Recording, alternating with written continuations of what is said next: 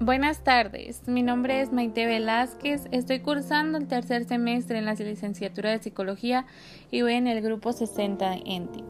El día de hoy les hablaré de la psicología de la salud, resaltando un poco más la psicología de la salud en el campo laboral. Se propone que el psicólogo de la salud puede desempeñarse en dos grandes áreas de trabajo, principalmente la atención primaria, con énfasis en la, en la, promoción de la salud y la prevención de las enfermedades. Y segundo, la atención secundaria en los hospitales y centros de rehabilitación. El artículo del que hablaremos hoy propone una reflexión crítica de los fundamentos históricos y teóricos de la psicología llamada anteriormente psicología de la salud.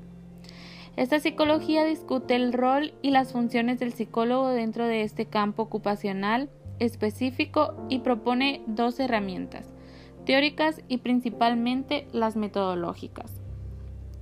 Se trabajan tres principales situaciones. La primera, la atención primaria, segundo, la gestión de proyectos y por último, la prevención en salud. Situaciones específicas del trabajo en psicología de la salud.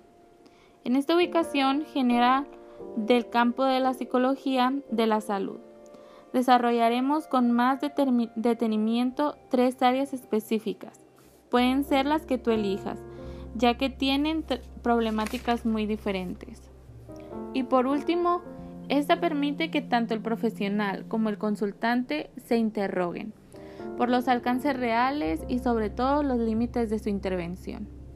Para concluir, damos gracias al artículo de la revista de la Psicología Universidad de Antioquia escrito por la psicóloga Eugenia Díaz.